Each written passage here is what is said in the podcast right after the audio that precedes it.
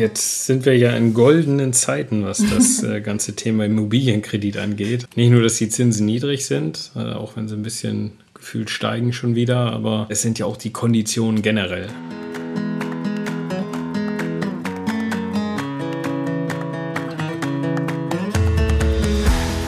Hallo, hallo und herzlich willkommen zu Meine Mäuse, der Finanzpodcast für die Familie. Mein Name ist Eva von kinderleichtefinanzen.de. Moin, moin und hier ist Nico von Finanzglück. Wie ihr ja wisst, wir erzählen euch alle zwei Wochen im Meine Mäuse Podcast etwas über Finanzen in, die, in der Familie und wie wir das so handhaben. Ja, vielleicht könnt ihr euch da auch was mitnehmen. Wir sprechen über Vermögensaufbau, Sparen, Finanzbildung unserer Kinder, Altersvorsorge, also einen wirklich Rundumschlag inklusive auch passiven Einkommensquellen, Versicherungen und Schulden und letztendlich darüber, wie ihr mehr Zeit mit euren Kindern oder auch miteinander verbringen könnt. Das komplette Paket. genau. Heute haben wir auch ein Thema mitgenommen, das ja viele Familien bewegt, die Immobilienfinanzierung, vor allem für das Eigenheim. Nico und ich erzählen euch, warum es so wichtig ist, einen Immobilienkredit aufzunehmen, mit dem man sich auch wirklich wohlfühlt, also der nicht zu hoch ist, was genau bei der Immobilienfinanzierung zu beachten ist und welche Variablen du tatsächlich beeinflussen kannst bei einem Immobilienkredit. Also das Ziel ist, dass du heute aus dem Podcast rausgehst und ein gutes Gefühl dafür hast, was du bei deiner Immobilienfinanzierung zu beachten hast, wenn du mit deinem Berater schnackst, der dir den Kram verkaufen will. Das ist wirklich ein sehr hehres, großes Ziel, aber ich glaube, wir schaffen das auch in unserer Folge. Und wie gesagt, es geht vor allem um die Eigenheimfinanzierung. Da haben wir wirklich das, die ganze Folge dahin äh, gewidmet und wir werden uns das vor allem angucken. Ich glaube, wir werden dann auch nochmal gut für Anlageimmobilien eine Folge machen. Oder nicht, Nico? Ja, ja, ich glaube, da gehen wir sowieso nochmal mehr drauf ein. Sehr gut. Aber wenn wir mal starten, Eva, es wird ja immer gesagt, man soll sich jetzt bloß nicht zu hoch verschulden. Warum ist das denn so? Ja, ich habe mir darüber Gedanken gemacht und ich denke, das ist auch bei sehr, sehr vielen Familien so. Wenn man einen wirklich richtig hohen Kredit hat, ist es einfach nicht so ähm, ja, angenehm damit zu schlafen, glaube ich. Also wenn dann irgendwas passieren sollte in der Arbeit, wenn es ein bisschen rumort oder wenn irgend vielleicht auch eine Krankheit in der Familie vorkommt, dann ist es schon schwierig mit einem hohen Kredit und das ist ja eigentlich irgendwie so das Gegenteil von der finanziellen Unabhängigkeit. Wenn es wirklich immer alles 100% klappen muss und der Kredit immer bedient werden muss, um auch noch ein gutes Leben zu führen, das wollen wir halt eben vermeiden. Also dieses Gefühl, dass man machen muss, machen muss und arbeiten muss und dass dieses Muss ein bisschen wegkommt, sondern dass man halt sich wirklich wohlfühlt und sagt, ja, das ist ein Kredit, mit dem kann ich jetzt die nächsten 20 Jahre gut schlafen. Ja, genau. Und das Problem ist ja, und ich höre das immer wieder, meinetwegen, wenn ich, wenn ich ein Coaching gebe, hatte ich das kürzlich wieder mit einem Paar aus, dem Großraum München, also ja nicht mal München selbst. Da sollte es halt unbedingt ein Eigenheim sein, aber, aber normale Menschen, die jetzt nicht geerbt haben und keine riesengroße Einkommen. Und das wäre halt darauf hinausgelaufen, dass man sagt, okay, wir haben jetzt hier ein bis an die Oberkante verschuldet. Wir müssen alles in die Tilgung stecken und können froh sein, wenn wir bis zur Rente mit dem Thema durch sind. Und dann war meine Antwort auch, Leute, wollt ihr euch diese Handfesseln wirklich anlegen? Da gibt es doch schönere Sachen im Leben, als nur Schulden abzuzahlen. Ja. Und was ich auch äh, gesehen habe, so aus meinem Umfeld, wenn man wirklich einen so hohen Kredit hat, dann werden oft so Rollenbilder zementiert, sozusagen mit dem Fundament des Eigenheims. Man sagt, ja, mein Mann muss ja 40 Stunden arbeiten, sonst können wir den Kredit ja nicht bezahlen. Das muss ja so sein. Dann passiert es halt auch oft so, dass die Männer weiterhin, meistens sind es ja die Männer, die äh, mehr verdienen, in 40 Stunden arbeiten und die Frau dann halt entweder zu Hause oder auch in Teilzeit arbeitet, weil man sich dann nicht anders bewegen kann und sagt, okay, wir können es nicht besser aufteilen. Das muss halt so sein wegen dem Kredit. Ja, ist tatsächlich so, wenn man sich zu hoch verschuldet, würde, dann gibt man sehr viel auf und, und lässt sehr viel auf der Straße liegen. Sag mal, kann sich Sachen nicht leisten, die einen im Prinzip glücklicher machen würden. Und das muss man sich wirklich überlegen, ob man das jetzt alles aufgeben möchte.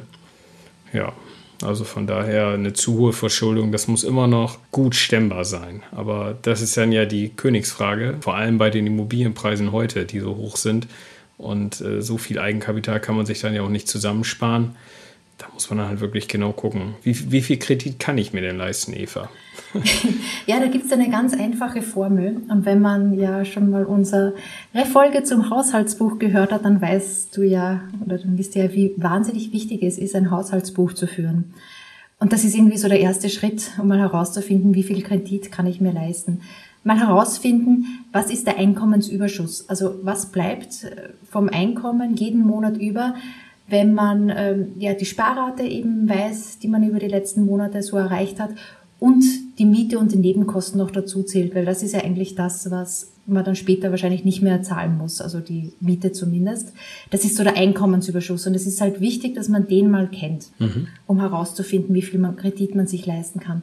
Ja, und dann gibt es so ein paar Kosten, so bei zusätzliche Kosten, vor allem beim Haus und aber auch generell bei der Eigentumswohnung, die noch dazukommen. Also man erspart sich vielleicht die Miete und die Nebenkosten, aber es kommen dann eben solche Dinge dazu wie längere Pendelwege zur Arbeit, wenn die zusätzlich kosten, dann muss das einkalkuliert werden. Und vor allem die Instandhaltungskosten von einer Eigentumsimmobilie. Die werden ja eigentlich immer unterschätzt. Also ich kenne keinen, der das irgendwie realistisch einschätzt, äh, mir inklusive. Ich bin dann immer wieder überrascht, wenn, wenn ich mein Haushaltsbuch angucke, was dann doch noch an Kram anfällt. Und das ist noch ein Mittelhaus, das ist noch nicht mal was Alleinstehendes. Äh, das sind die großen Dinger wie die Heizung, äh, aber das sind auch so Kleinigkeiten wie ein kaputter Roller, an den du nicht repariert kriegst, wo mal schnell 450 Euro weg sind. Also da kommt wirklich was zusammen. Ja, und manchmal ist es auch so, wenn man dann das eigene Haus beziehen möchte, dann hat man oft mehr Platz und auch eine bessere Ausstattung, als wenn man zur Miete wohnt. Und das darf man eben auch nicht vergessen. Dann, ja, dann leistet man sich halt vielleicht die teureren Fußbodenparketts oder die, vielleicht auch den Pool, jetzt mal ganz krass gesprochen. Also das sind halt also Dinge, die man bei einer Mietwohnung oder bei einer Mietimmobilie nicht machen würde. Dann hat man halt eben die Belastungsgrenze. Also was halt dann eben nach, nach dem Einkommensüberschuss überbleibt, minus dem, was man denkt, was man zusätzlich bezahlen müsste, wenn man in Eigentum wohnt. Das ist dann die Belastbarkeitsgrenze. Und der maximale Kredit, das schicken wir dann auch gerne nochmal in den Show Notes, das ist die jährliche Belastungsgrenze dividiert durch den Sollzinssatz plus den Tilgungssatz. Also wenn man zum Beispiel Sollzinssatz von zwei Prozent hat, wenn man besonders hohes mittlerweile Zinsdarlehen aufnimmt und einen jährlichen Tilgungssatz von drei Prozent sind das halt insgesamt fünf Prozent. Das bedeutet jährliche Belastungsgrenze dividiert durch fünf Prozent ist dann also eine maximale Kredit, die man aufnehmen kann. Okay, ah, interessant. Die Formel kannte ich noch gar nicht. Okay. Ja, ist eine ganz einfache Überschlagsrechnung. Muss ich mir mal ausrechnen bei uns, das hinhaut. Genau. Okay. Ja, und dann haben wir uns mal so überlegt, wie kann man denn eben diesen maximalen Kredit so ja, stemmen? Was gibt's da für Finanzprodukte am Markt? Und der erste, der mir eigentlich einfällt, weil das der Klassiker ist, wo, glaube ich, unsere Eltern äh, auch den Kredit gestemmt haben für die Immobilie, ist der Bausparvertrag. Ich weiß nicht, Nick, hast du da ähm, Erfahrung mit dem Bausparvertrag? Nee, das ist so ein Produkt. Also ich glaube, auf meinen Namen wurden bestimmt von meinen Eltern schon mal welche abgeschlossen, um irgendeine Zulage zu kriegen oder so ah, das ist wieder so ein strukturiertes Produkt, wo keiner wirklich durchblickt, was da passiert. Ich habe dann ja immer meine Zweifel, ob das gut für den Verbraucher ist oder ob da nicht irgendwo so viel abfließt, was man gar nicht irgendwie mitkriegt. Klar, es gibt ja irgendwie, ich zähle mal so viele Bausparverträge, wie Personen in Deutschland leben irgendwie. Also das ist ja das Produkt schlechthin. Erstaunlicherweise immer noch beliebt in diesen Niedrigzinsfarmen, wo, wo dir die Kohle um die Ohren geschmissen wird irgendwie von den Banken. Aber ich bin da jetzt, ich habe keinen, nee. Mhm. Ähm, bin auch ein bisschen skeptisch.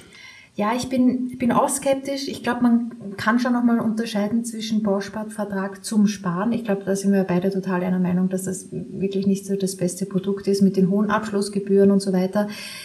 Der Bausparvertrag zur Immobilienfinanzierung, da habe ich jetzt nachgelesen vom Verbrauchertest, der kann manchmal Sinn machen. Ähm, ja, dass man zum Beispiel, man kann da so viel Sondertilgen, wie man möchte. Man kriegt da irgendwie auch nochmal eine Wohnbauprämie, da muss man aber nachgucken nach den Förderungsrichtlinien. Und im Endeffekt ist ein Bausparvertrag super komplex und beim Verbrauchertest haben die sogar die äh, Bausparkassen da mal gebeten um verschiedene Szenarien und da wussten die Berater selbst nicht, äh, welcher Bausparvertrag der beste ist. Also es ist echt nicht trivial, wie du gerade schon gesagt hast kann für manche Sinn machen, aber ist halt mal die Frage, wie, ja, wie weit man sich da reinfuchsen möchte. Ja, und also ein gutes Finanzprodukt oder Produkt generell erkennst du ja daran, dass es schlicht und einfach zu verstehen ist. Und in dem Moment, wo es zu komplex wird, da lauern halt ganz andere strukturelle Risiken, einfach dadurch, dass man es nicht peilt. Ja, also fällt wahrscheinlich in die Kategorie kann man machen, wenn wirklich alles gut läuft, aber Im Zweifelsfall ist das jetzt auch nicht das Produkt, was man unbedingt braucht. Das kann man vielleicht selber besser regeln mit einem normalen Kredit. Kommen wir nachher noch zu. Mhm. Ja, die Basis von einem normalen Kredit oder das, was ich eigentlich maximal bezahlen kann am Kaufpreis, das ist ja jetzt nicht nur der Kredit, den ich aufnehmen kann, sondern das ist ja auch das Eigenkapital, das ich mit reinnehme. Und das ist ja eigentlich der ganz große, interessante Brocken nochmal. Eine Variable, die ich jetzt nicht unbedingt beeinflussen kann, sozusagen, weil Eigenkapital ist halt eben da oder es ist nicht da oder nicht in genügender Höhe. Aber das ist wirklich schon, schon mal die Basis, um herauszufinden, wie hoch insgesamt der Kaufpreis sein kann. Ich habe mir das mal so angeguckt, also man sieht ja überall, dass die Banken zumindest 20 bis 25 Prozent Eigenkapital unter Anführungszeichen erwarten vom gesamten Kaufpreis, um halt wirklich die allergünstigsten Zinsen anzubieten. Ja. Ja, aber Banken, die sehen das ja, also eine Bank äh, schaut ja immer durch die Brille, wie, wie kann ich Geld verlieren oder ich möchte meinen, meinen Verlust minimieren, mhm. ja, meinen Ausfall. Und der, das Eigenkapital ist ja immer der Sicherheitspuffer. Also ich zahle nicht mehr, mir wird meine Wohnung oder mein Haus genommen, die verkaufen es und das Eigenkapital ist der Puffer. Mhm. Das kann natürlich idealerweise in Cash reinkommen, aber da gibt es natürlich auch irgendwie Alternativen. Aber Fakt ist, ab einem gewissen Grad macht es keinen Sinn mehr, noch mehr Eigenkapital reinzubuttern. Dann ist es einfach safe. Ja, das kommt von Bank zu Bank verschieden an. Ich glaube, wenn du irgendwo bei 60 oder 65 Prozent bist, dann macht es auch keinen Unterschied mehr je höher du finanzierst, desto weniger Eigenkapital hast du, desto teurer wird die ganze Nummer in Form eines höheren Risikopreises und das ist der Zins. Mhm. Ich glaube, du hast ja das mal ziemlich gut aufgeschlüsselt, wie viel teurer es werden könnte, wenn man da weniger Eigenkapital einbringt. Wir vergleichen da ja immer so, so den gesamten Zins. Gehst du hin und sagst so, ich habe jetzt irgendwie 100.000 Euro Kredit möchte ich haben, um es mal einfach zu halten und der kostet 1,5 Prozent, wenn ich 80.000 finanziere. Also 80 Prozent Finanzierung, 1,5 Prozent Zins. Oder sagst du halt, ich möchte gern 90.000 Euro finanzieren, also bringen dann wirklich nur 10 Prozent Eigenkapital ein, dann ist der Zins bei 1,8 Sagst du, ja gut, die 1,5, 1,8, das ist ja gar nicht so weit auseinander, ist ja nicht so wild. Sieht niedrig aus. Aber entscheidend ist der Grenzzinssatz. Das ist das Ding, was du dir genau angucken musst. Wenn du das in dem Szenario mal guckst, diese 0,3% Zinsunterschied, also im Vergleich zu 90% Finanzierung oder 80% Finanzierung, diese letzten 10.000 Euro, wenn du das mal umrechnest, dann sind das 4,2 Prozent, die dich das kosten. Hm. Ja, weil die ersten 80 Prozent sind ja 1,5 Prozent. Und diese, diese letzten 10.000 Euro, die sind halt sauteurer. Hm. Und wenn du noch einen Schritt weiter gehst und sagst, ich mache jetzt 100% Finanzierung, kein Eigenkapital, dafür ist er dann bei 2,4%, dann steigt dieser Grenzzinssatz wieder für die letzten 10.000 Euro, sind das 7,8%. Also es geht exponentiell in die Höhe, je mehr du nachher finanzierst. Und da kannst du dann schon überlegen, boah, das ist so ein Wucherzinssatz, den möchte ich gar nicht zahlen, wenn ich nicht muss. Ähm, diese ganze Berechnung, ich wir verlinke da nachher nochmal was in den Show Notes, einen Artikel dazu, wo ich das alles aufgeschlüsselt habe. Aber entscheidend ist auf jeden Fall dieser Grenzzinssatz und der wird exponentiell teurer, je höher du gehst mit dem Kredit, je niedriger die Besicherung. Ja, dann lohnt es sich ja eigentlich, Eigenkapital zu sparen.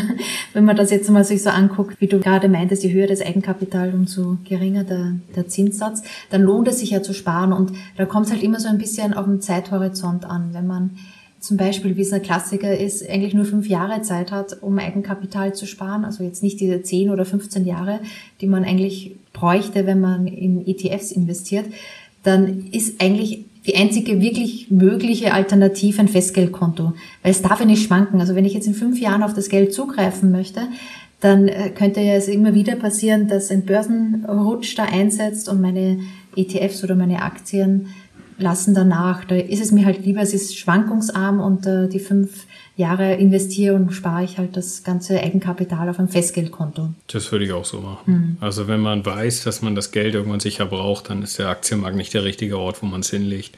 Ist natürlich blöd, wenn du es dann nach zehn Jahren immer noch keine Immobilie gekauft hast. Mhm. Aber ja, ich sag mal, wenn der Plan da ist, so und so, so viele Jahren wollen wir das machen, dann würde ich das auch nicht irgendwo risikoreich oder schwankungsreich äh, investieren. Tagesgeldkonto passt dann. Mhm. Festgeld vielleicht, sagst du Festgeld zwei, drei Jahre, irgendwie sowas. Mhm. Aber das ist ja auch so ein, so ein ja, so ein Irrglaube will ich nicht sagen, aber das haben vielleicht nicht alle auf dem Schirm. Aber es muss ja nicht in Cash sein, äh, was man für den Kauf einbringt. Aus Bankensicht will man ja nur sehen, dass man nicht voll im Risiko steht. Eigenkapital ist gut, ja, jetzt von, wenn von den 100.000 Euro 20.000 Euro in Eigenkapital kommen, spitze. Aber aus Bankensicht spricht auch nichts dagegen, dass eine andere Sicherheit reinkommt. Alles mit dem Ziel, dass du halt für die Bank es weniger risikoreich ist und dadurch werden die den Grenzzinssatz immer weiter runterschrauben und du kriegst halt diese guten Konditionen, obwohl du meinetwegen 100% Fremdkapital aufgenommen hast, aber eine Zusatzsicherung Sicherheit gibt für die 20%, die noch fehlen oder so. Sprich, statt Cash könntest du zum Beispiel andere Immobilien einbringen. Na, kannst du sagen, ihr kriegt eine, eine weitere Grundschuld auf eine bestehende Immobilie, die mir gehört, zweitrangig ist ein bisschen unflexibel, die Kiste, musst du zum Notar, Grundbucheintrag und sowas, macht doch nicht jede Bank gerne. Das wäre eine Möglichkeit. Aber wenn du sowieso ein ETF-Portfolio am Start hast, ein Wertpapierportfolio, dann kannst du auch relativ einfach einen Teil deines Wertpapierportfolios verpfänden und das als Eigenkapitalersatz einbringen in eine Finanzierung. Mhm. Also davon habe ich ja noch gar nicht gehört, dass man dieses Wertpapierdepot auch verpfänden kann. Ja, das funktioniert dann so. Also entweder du kriegst da so einen Sperrvermerk rein von der finanzierenden Bank, also machen auch nicht alle, oder die sagen einfach, du transferierst einen Teil deines Depots zu denen. Ja, dann sagst du jetzt irgendwie, ich möchte jetzt die 20 Prozent, um mal bei dem Beispiel zu bleiben, gebe ich euch als Zusatzsicherheit in Form von ETFs, global diversifiziert die Banken, also es machen nicht alle, aber es machen schon viele, die sagen dann, okay, wir nehmen den Wert des Depots und machen davon, weiß ich nicht, kommt auf die Bank an 60, 75 Prozent, was auch immer, akzeptieren wir davon als Wert für die Beleihung. Ähm, also in dem Fall sagen wir mal, du brauchst 20.000 Euro als Eigenkapitalersatz, möchtest du in Form von dieser Zusatzsicherung von deinem Wertpapierportfolio einbringen. Dann würdest du Wertpapiere in Form von 30.000 Euro verpfänden Davon wird dann 20.000, sagen wir mal, als Wert dann genommen. Der Rest ist dann Puffer für die Bank für Schwankungen. Und dann ist das für die Bank so, als hättest du 20% in Eigenkapital eingebracht. Den Zins bekommst du dann. Du hast zwar immer noch 100% des Kredites, aber der Zinssatz wird halt dadurch nach unten gedrückt. Mhm. Und das ist natürlich schon eine charmante Nummer. Also das jetzt, das Beispiel ist auf Kante genäht, aber wenn du da 100.000 liegen hast, da macht es dir ja nichts aus, wenn du für 20.000, 30.000 das als Sicherheit äh, gibst und äh, du partizipierst weiterhin voll an den Kurssteigerungen, an den Dividenden. Du musst dein Depot nicht unbedingt verkaufen, du kannst es einfach weiterlaufen lassen. Und du könntest sogar vorab mit der Bank das dann vereinbaren, dass du sagst, wenn ich jetzt runtergetilgt habe, meinetwegen auf 80 Prozent, mein, mein Kredit von den 100 Prozent, dann nehmt ihr diesen Sperrvermerk wieder raus und ich kann ganz normal wieder über mein komplettes Portfolio verfügen. Mhm. Das klingt jetzt erstmal ganz doll ingeniert und na, klappt das oder nicht, aber ich hatte einen Leser bei mir, der hat mir da auch ein Interview gegeben, verlinke ich auch. Und der kauft regelmäßig Immobilien mit 100% Finanzierung, verpfändet temporär dann einen Teil seines Depots und sobald das weiter runtergezahlt ist, gibt die Bank das wieder frei. Das macht er seit Jahren. Ja, spannend. Ne? Es erhöht das Risiko etwas, wenn man sich das so anhört. Also wenn jetzt zum Beispiel der Aktienkurs, wir hatten das mal angesprochen, was ist da mit diesem unter Anführungszeichen Margin Call? Also wenn jetzt die Börsenkurse runterkrachen, wie verhält sich das dann? Will dann die, die Bank dann doch auf das Depot zugreifen? Richtig, wenn mhm. das dann unter die Schwelle, ne, sagen wir mal, verliert 50 Prozent des Wertes, dann sagt die Bank so, dann ziehen die irgendwann den, den Stecker und sagen so, jetzt musst du nachschießen. Mhm. Deswegen muss man dann einen riesigen Puffer einbauen. Ja? Also wenn du sagst, ich möchte Eigenkapitalersatz von 20.000 irgendwo haben, dann brauchst du 60, 70.000 Euro vielleicht als Portfolio, was du verwendest. Dann kommst du eigentlich nie in den Bereich, wo du irgendwie mal, wo die Bank sagt, so jetzt, jetzt verwerte ich, jetzt, jetzt verpfände ich hm. oder das verpfändete Konto, jetzt zwinge ich dich zu verkaufen. Einfach weil ich jetzt ja das in Eigenkapital umwandle in Cash. Hm. Also musst du mit einem riesigen Puffer machen. Aber wenn du eh ein hohes Depot hast, puh, spricht eigentlich nichts dagegen, da einen Teil von zu verwenden. Hm. Gut, wir haben ja schon so viel über Banken gesprochen und wie man mit denen auch verhandelt und welche individuellen Wünsche man hat. Da gibt es ja wirklich viel, was man jetzt klären kann, was wir jetzt auch nochmal gesprochen haben. Also welches Eigenkapital akzeptieren Sie und würden Sie auch so ein Sperrvermerk akzeptieren? Da ist auch ein ganz großer Tipp, was ja eigentlich viele machen noch. Viele gehen halt einfach zur Hausbank und fragen da halt um ihren Kredit und glauben halt, das ist halt das letzte Wörtchen, was man da so sprechen kann. Und ich habe halt auch die Erfahrung gemacht, dass Zinsen vergleichen da wirklich, dass man bis zu fünfstellige Verträge eben auch spart, wenn man halt einen Zinsvergleich vorher auch macht und nicht nur die Hausbank konsultiert, sondern auch verschiedene Banken. Und da gibt's ja auch schon mittlerweile auch in Deutschland ganz tolle Zinsportale, Interhype oder Dr. Klein zum Beispiel, die halt äh, so einen Zinsvergleich anbieten und wo man da einmal die Hausbank challengen kann und sagen, okay, was gibt's da eigentlich? Welchen Zins, welcher Zins wird geboten? Welche zusätzlichen Wünsche sind da möglich? Äh, welche Wünsche wird ja eben auch von der Bank erfüllt. Und auch so ist, was ich die Erfahrung gemacht habe mit diesen Portalen, da gibt's auch wirklich einen Berater. Also das ist jetzt nicht so jemand, der, man telefoniert jedes Mal mit jemandem anderen, sondern da gibt's halt wirklich auch so einen Berater, der auch versucht, die Wünsche zu, zu verwirklichen und da vermittelt zwischen der Bank und einem selbst. Also da habe ich eigentlich auch ganz gute Erfahrungen gemacht. Habe ich tatsächlich auch. Also als ich die Wohnung finanzierte, da habe ich gedacht, ich brauche da niemanden in der Mitte, der irgendwo Geld aus dem ganzen Kreislauf rauszieht. Das mache ich selber, habe mit mehreren Banken geschnackt und bin im Nachhinein überzeugt, ich habe da keinen guten Deal gemacht mhm. bei der Finanzierung. Bei unserem Hauskauf habe ich dann auch einzelne Banken angesprochen, aber auch mit äh, einem der genannten mal durchgesprochen. Und da war ich wirklich positiv überrascht. Diese Transparenz von allen Anbietern, das ist schon echt eine tolle Nummer. Man zahlt ja auch nicht mehr, als wenn man, wenn ich das direkt bei der Bank gemacht hätte. Äh, sondern das ist sozusagen die, die Kosten trägt dann die Bank. Die sieht man selber jetzt nicht. Also ich kriege da keine anderen schlechteren Konditionen, weil da jetzt noch jemand in der Mitte ist. Und die können natürlich alle deine Wünsche aufnehmen und irgendwie verarbeiten. Und die haben das dann ganz transparent dargelegt. Das ist schon, schon eine gute Sache. In meinem Fall ging noch was schief. Ich musste den Kredit widerrufen, weil da mir ein Notartermin geplatzt und so. Und da haben die sich reingehängt und haben dann nochmal irgendwie die Kuh vom Eis gekriegt, dass wir trotzdem bei der gleichen Bank trotz einmal widerrufen nochmal eine Chance bekommen haben für einen zweiten Kredit, was wohl nicht immer ganz so einfach ist. Also muss ich sagen, da war ich echt äh, positiv überrascht. Würde ich, würde ich in Zukunft wieder so machen. Ja. Ja, das ist auch ein super Service und eine super Dienstleistung. Bei mir war es damals so, dass mich derjenige Berater dann echt nochmal auf so verschiedene Bauförderungen in dem jeweiligen Bundesland aufmerksam gemacht hat. Und aber man soll wirklich auch jeden Wunsch äußern, wie zum Beispiel manche wollen ja auch tilgungsfreie Zeiten oder besonders hohe Sondertilgung oder auch vor allem beim Neubauten so Auszahlung des Kredits nach Baufortschritt, Fortschritt, das sind ja alles so Sonderwünsche, die man klären muss und das kann man denen auch wirklich sagen und die nehmen alles auf und filtern dann danach. genau. Jetzt sind wir ja in goldenen Zeiten, was das äh, ganze Thema Immobilienkredit angeht. Also die nicht nur, dass die Zinsen niedrig sind, äh, auch wenn sie ein bisschen gefühlt steigen schon wieder, aber äh, es sind ja auch die Konditionen generell. Also ich weiß noch früher, da war da halt ein Riesenunterschied zwischen, ob du jetzt zehn Jahre festschreibst, fünf Jahre, zehn Jahre oder 15.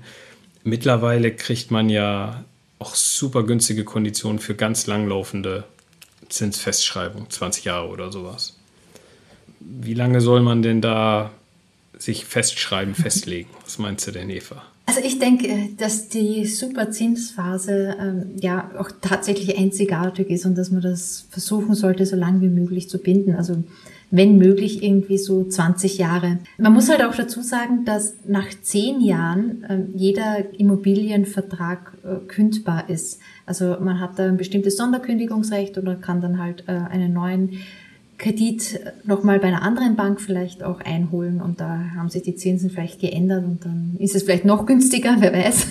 vielleicht kriegt man dann wirklich mal Geld zurück, wenn man Kredit aufnimmt, keine Ahnung. Aber es ist halt, glaube ich, ganz sinnvoll, wenn man diesen günstigen Zins wirklich möglichst lange sichert. Ja, da hat man gegenüber den Banken echt einen Vorteil. Also man kann sich da lange eindecken. Wenn man aber nach zehn Jahren keinen Bock mehr hat, kommt man raus. Das ist mhm. so eine Sonderlocke im deutschen Recht. Also das ist auch wenn man das einem Engländer erklärt, dann schüttelt er nur mit dem Kopf. Was ist da denn los? Also ist ja, das ist ja eine Riesenbeschränkung für die Banken. Die decken sich ja auf ihrer Passivseite dann für 20 Jahre auch ein, müssen sie ja irgendwie. Ja, und dann sitzen sie gegebenenfalls nach zehn Jahren auf dem Geld wieder, wenn sie es zurückbekommen. Und wenn die Zinsenentwicklung äh, sich verändert hat bis dahin, die Zinsen gefallen sind oder nee, gestiegen sind, dann haben die halt auch ein Problem, nee, gefallen sind. So. Mhm. Aber ist gut für uns. Super. Also wenn man nach zehn Jahren keinen Bock mehr hat und sagt, ich löse das Ding komplett ab, dann äh, kann man das ganz entspannt ohne irgendwelche Kosten machen. Genau, also möglichst lange si sichern den günstigen Zins. Und das sind jetzt alles so Variablen, die wir besprochen haben, also Eigenkapital, wie viel Zins oder wie viel Kredit kann ich mir leisten und wie hoch muss mein Zins sein. Das sind also alles so Dinge, die man jetzt nicht so 100% beeinflussen kann. Also man kann ja vom Haushaltsbuch, man kann ja sein, sein Einkommen nicht unendlich steigern oder seine Sparrate unendlich vergrößern. Das Eigenkapital ist beschränkt, Zins ist vorgegeben vom Markt. Dann gibt's halt eben noch die Tilgungsrate. Das ist sozusagen die einzige Variable, die man ja etwas in der Hand hat als Kreditnehmer. Da muss ich kurz ausholen, um die Tilgungsrate zu erklären. Es geht hier, wir besprechen ja das Annuitätendarlehen, das ist eigentlich das Übliche in Deutschland. Das bedeutet, dass von Anfang bis zum Ende die Rückzahlung gleich hoch ist pro Monat. Und die Rückzahlung besteht aus Tilgung und Zinsen. Und mit der Zeit wird der Tilgungsanteil immer größer und der Zinsanteil von dem monatlichen Betrag immer kleiner.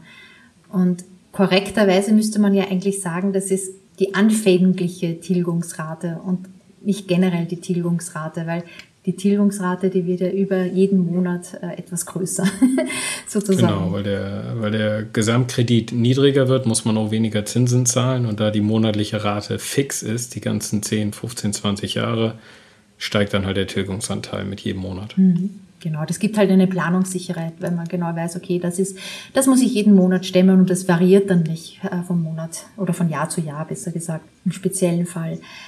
Genau, und mit der Tilgungsrate, da, da gibt es ja verschiedene Ansätze, aber wenn die Zinsen so, waren, so gering sind wie jetzt, empfiehlt es sich halt die Tilgungsrate etwas zu heben, weil sonst bedient man den Kredit ja unendlich. Das hat auch so finanzmathematische Gründe. Je höher eben der Zins ist, umso geringer muss die Tilgungsrate sein, um zum Beispiel innerhalb von 20 Jahren zu tilgen. Und wenn geringer der Zins ist, desto höher sollte die Tilgungsrate sein, um zum Beispiel einen Kredit innerhalb von 20 Jahren zu tilgen. Also es wäre ganz wichtig, dass man sich überlegt, bis wann möchte ich denn den Kredit abbezahlt haben. Und da empfiehlt es sich halt eher nicht bis zur Rente oder sogar nach, danach zu warten, bis der Kredit abbezahlt ist. Was denkst du?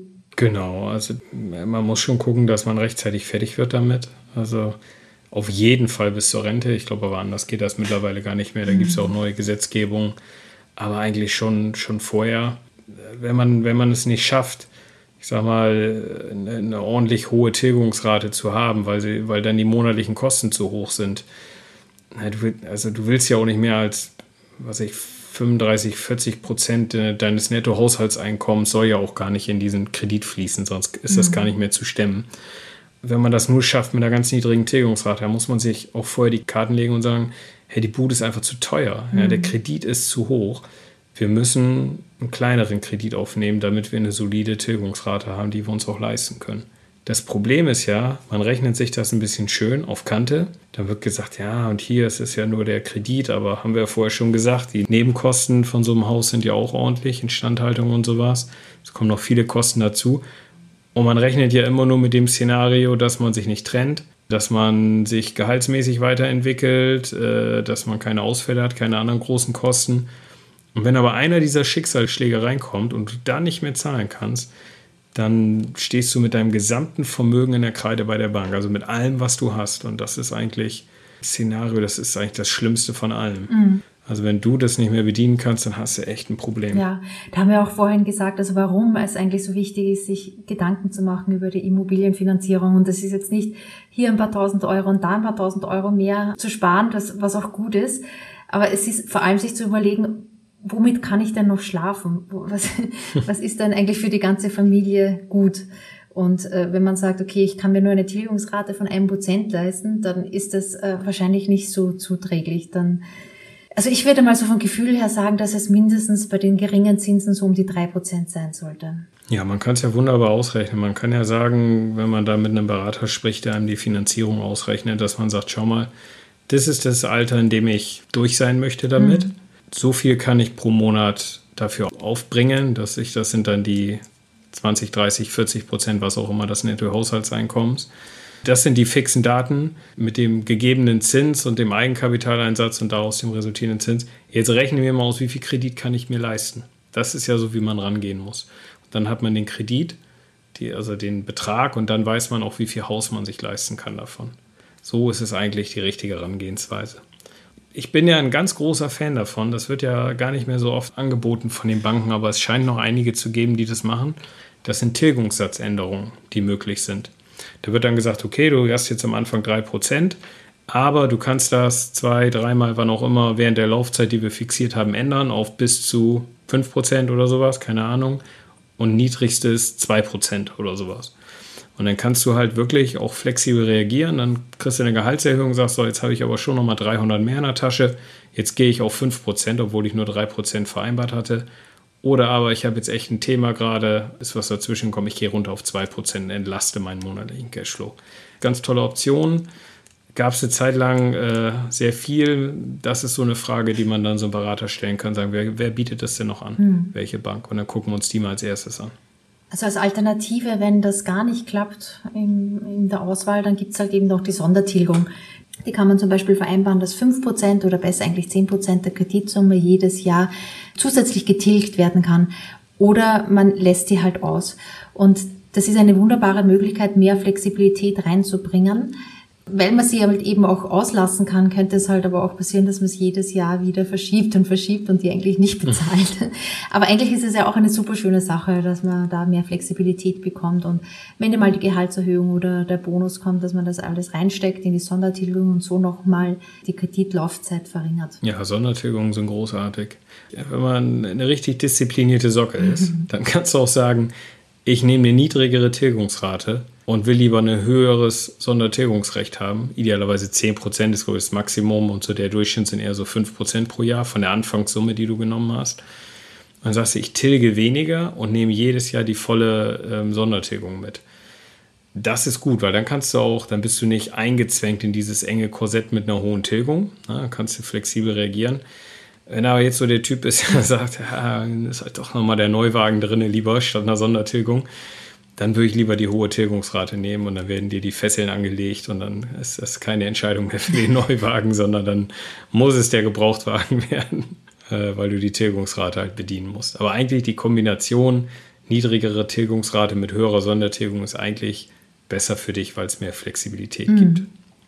Ja, man muss sich halt auch selbst ein bisschen kennen. Das, das würde ich da unterschreiben, auf jeden Fall. Ja, und dann gibt's ja noch so ein paar Dinge, die man beachten sollte, wenn man einen Immobilienkredit aufnimmt, wie zum Beispiel die Förderungen, die möglich sind. Die sind ja auch von Land zu Land verschieden. Also da am besten einmal mal nachgucken auf der Website des eigenen Bundeslandes, was da so angeboten wird. Ich glaube, das Baukindergeld ist ja ausgelaufen. Das war so ein großes Politikum, dass man bestimmt einen Geldbetrag noch bekommen hat, wenn man äh, einen Immobilienvertrag unterzeichnet hat fürs Eigenheim. Weil ich glaube, das ist ja mittlerweile ausgelaufen. Es gibt aber noch andere Förderungen, KfW-Kredit zum Beispiel, ja, Riester-Darlehen, also solche Dinge, da müsste man sich halt mal reinfuchsen und schauen, was gibt's denn da vom Staat noch für Geld. Und was unterstützt dann die Bank, weil manchmal äh, haben da die Banken gar keinen Bock drauf auf die komplizierte Konstrukte und bieten nur so einen Kredit an. Aber ich glaube, es lohnt sich auf jeden Fall nach Förderungen zu gucken und dann nach einer Bank, die die auch akzeptiert. Ja, so ein pfiffiger Berater, der kann einem ja auch weiterhelfen. Mhm. Die haben das ja alles auf dem Schirm. Was ist sonst? Ich habe es mir damals mal selber angeguckt, das ist schon echt ein Kuddelmuddel. Also bis du da mal durchblickst, ja, da musst du schon ordentlich Zeit investieren. Mhm.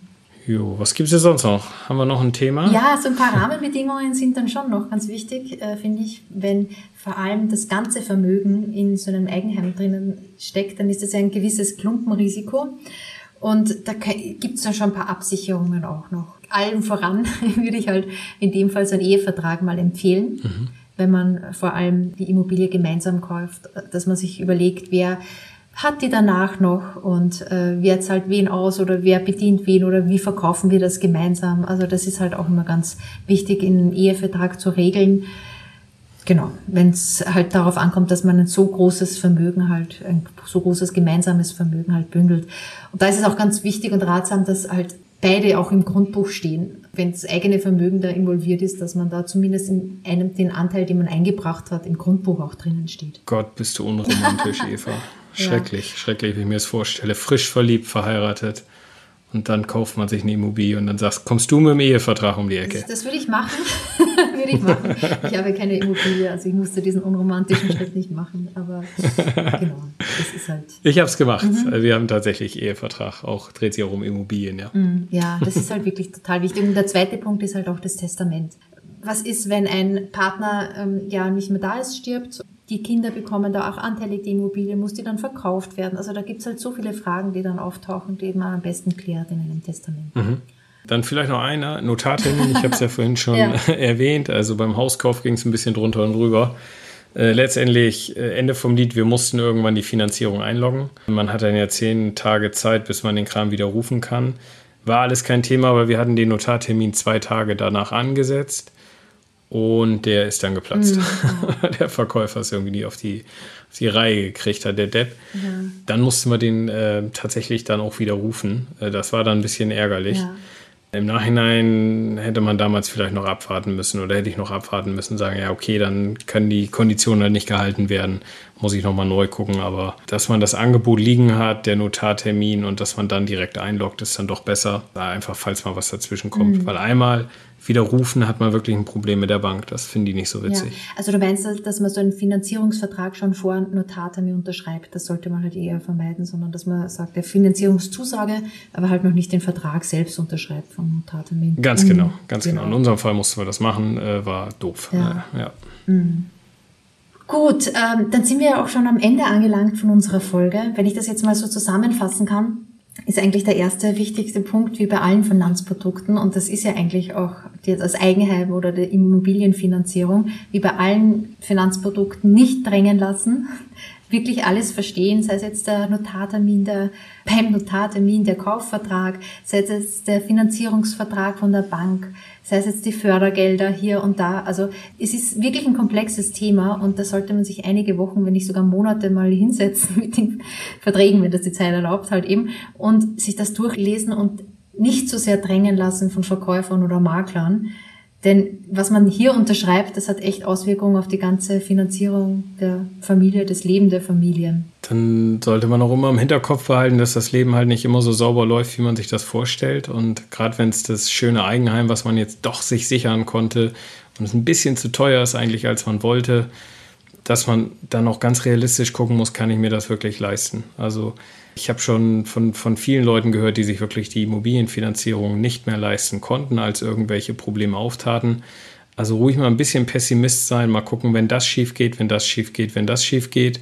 Einmal durchrechnen und dann Flexibilität einbauen mit Sondertilgungsmöglichkeiten, Tilgungssatzänderungen. Ja, dann ist man schon mal auf einem guten Weg, wenn man wenn man das zumindest mal gedanklich alles durchgerechnet hat. Und es ist ja auch tatsächlich so, wenn man jetzt denkt, finanziell Unabhängigkeit oder die Altersvorsorge, dann muss es jetzt nicht unbedingt ein Eigenheim sein. Es gibt halt wirklich auch Alternativen, darüber sprechen wir ja in unserem Podcast auch zuhauf, äh, mit ETF-Sparplan und dergleichen. Es ist jetzt nicht die einzige Möglichkeit der Altersvorsorge. Das dachte ich zum Beispiel bis vor fünf Jahren noch und ich bin da eigentlich ganz froh, dass ich das jetzt eigentlich weiß, dass es nicht die einzige Möglichkeit ist, sondern immer Alternativen gibt. Und dann muss man auch ganz klar sagen, Preise vergleichen. Mhm. Also es reicht nicht, zu ein oder zwei Banken zu gehen.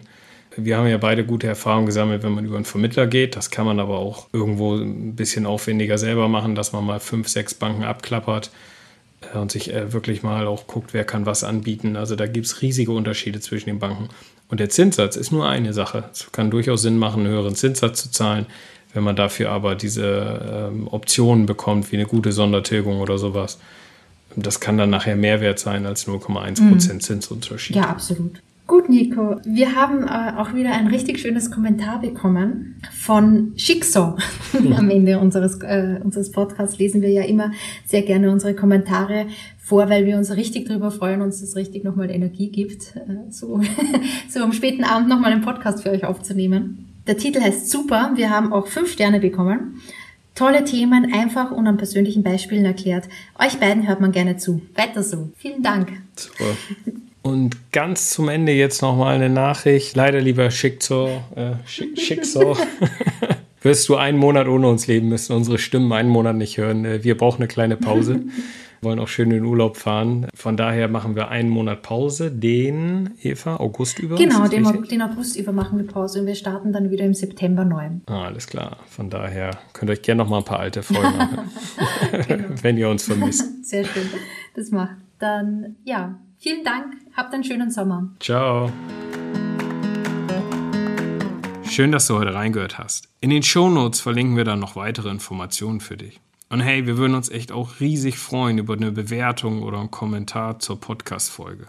Das geht ganz einfach, wenn du in deinem iPhone die Podcast-App hast. Einfach runterscrollen, ein paar Sternchen verteilen, ein paar nette Worte dazu. Das hilft uns riesig, damit wir ein bisschen mehr Reichweite bekommen und mehr Leute auf den Podcast aufmerksam werden. hörst du meine Mäuse auf einer der anderen Plattformen, dann einfach den Podcast abonnieren. Das hilft uns schon riesig weiter. Vielen Dank. Mach's gut. Ciao.